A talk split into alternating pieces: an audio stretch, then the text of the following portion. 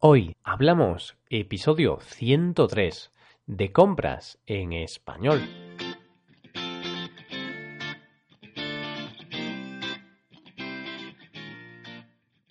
Bienvenidos a Hoy Hablamos, el podcast para aprender español cada día. Ya lo sabéis, publicamos nuestro podcast de lunes a viernes. Podéis escucharlo en iTunes, Stitcher o en nuestra página web hoyhablamos.com. Recordad que en nuestra página web tenéis disponible la transcripción completa del audio de este episodio. Hoy, día 26 de junio, comenzamos la última semana de este mes y por tanto el último lunes del mes de junio. Hoy continuamos con las compras en español y también acabamos este tema. En el episodio del pasado lunes hablamos de los transportes. En el programa de hoy hablaremos de otro tipo de compras como ocio y espectáculos, moda, mobiliario, salud, comunicaciones, bebidas, enseñanza, etc. Hoy hablamos de compras en español.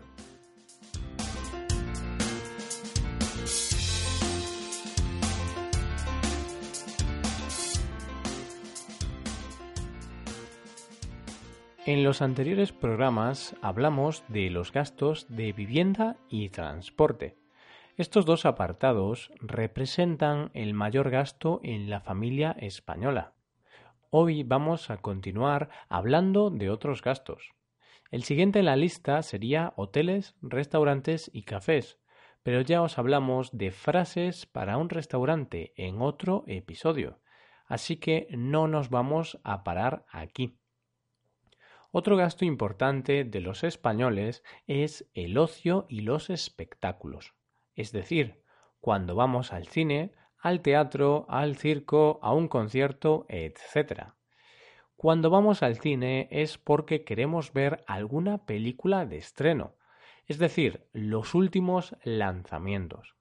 Las entradas las podemos comprar por Internet antes de ir al cine o las podemos comprar allí mismo en la taquilla. Después tenemos que preguntar en qué sala van a proyectar nuestra película. Porque como te equivoques de sala, verás una película totalmente diferente.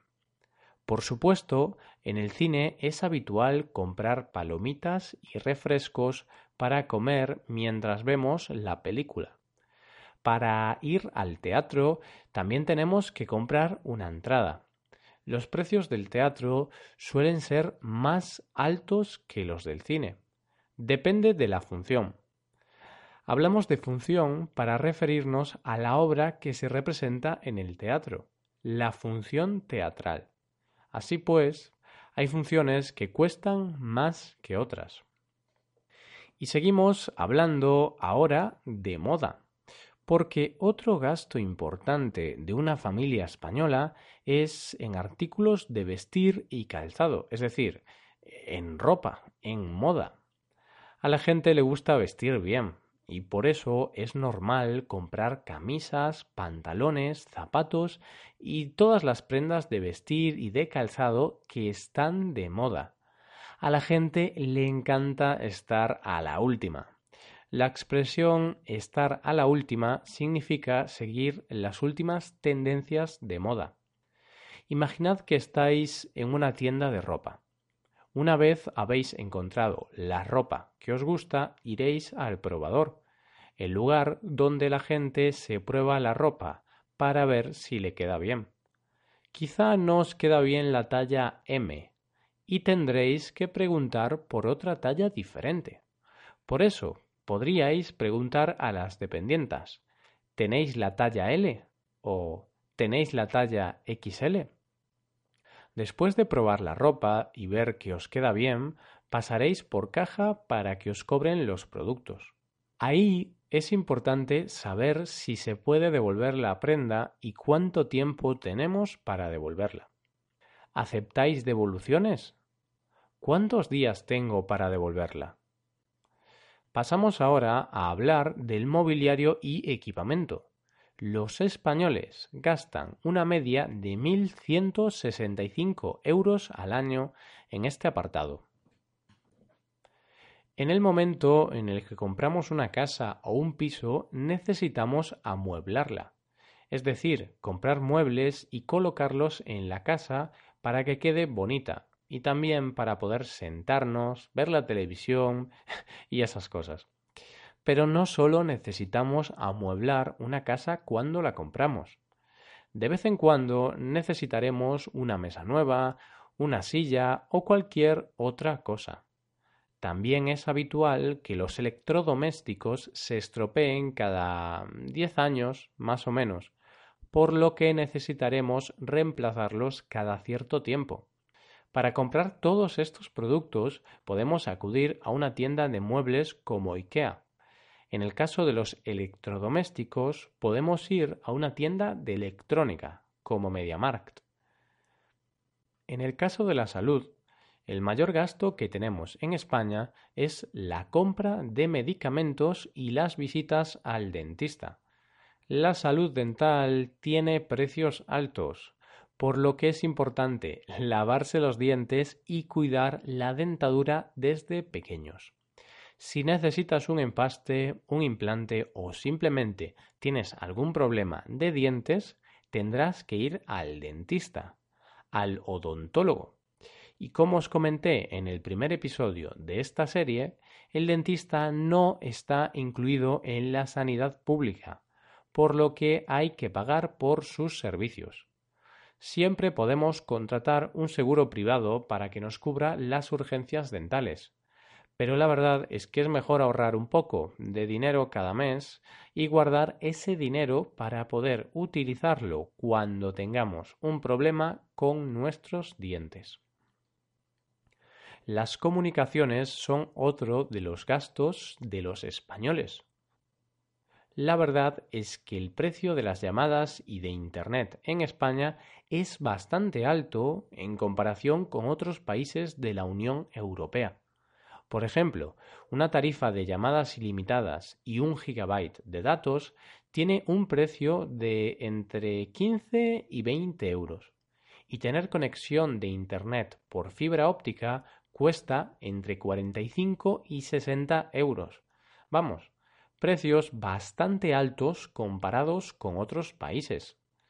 Y me diréis, ahora que se ha acabado el roaming, podemos contratar una tarifa de otro país y ahorrar dinero. Pues no, porque uno de los requisitos para que no te cobren roaming es que consumas más en tu país nativo que en otros países así que esa opción está descartada. Y ya nos quedan pocos apartados para acabar. Otro de los grandes gastos es el de bebidas alcohólicas y tabaco. Un total de 523 euros. Aún es bastante, la verdad. El tabaco se compra en el estanco, mientras que el alcohol se puede comprar en cualquier supermercado.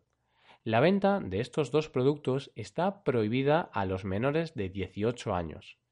No obstante, creo que cada vez menos personas compran este tipo de productos, porque son caros y además son malos para nuestra salud, por lo que poco a poco intentamos reducir el consumo de estos productos.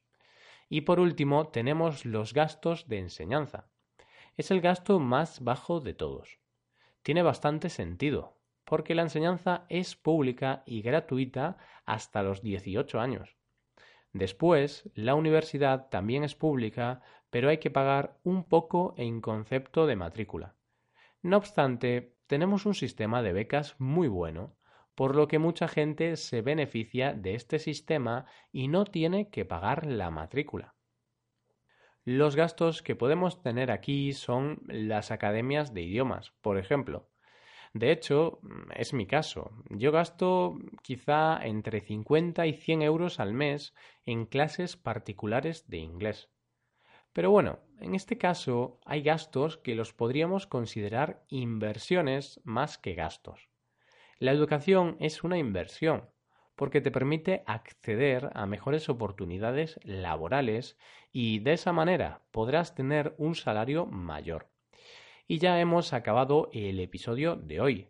Hemos terminado el tema de este mes y el próximo lunes conoceréis el tema del mes de julio. ¿Qué os ha parecido este tema? Espero que os haya parecido interesante. Si tenéis alguna duda o sugerencia, podéis dejar un comentario en nuestra página web hoyhablamos.com. Y con esto llegamos al final del episodio. Nos ayudaríais mucho dejando una valoración de 5 estrellas en iTunes y recordad que tenéis la transcripción completa de este episodio en nuestra web. Muchas gracias por escucharnos. Nos vemos en el episodio de mañana, donde hablaremos de cultura española. Pasad un buen día. Hasta mañana.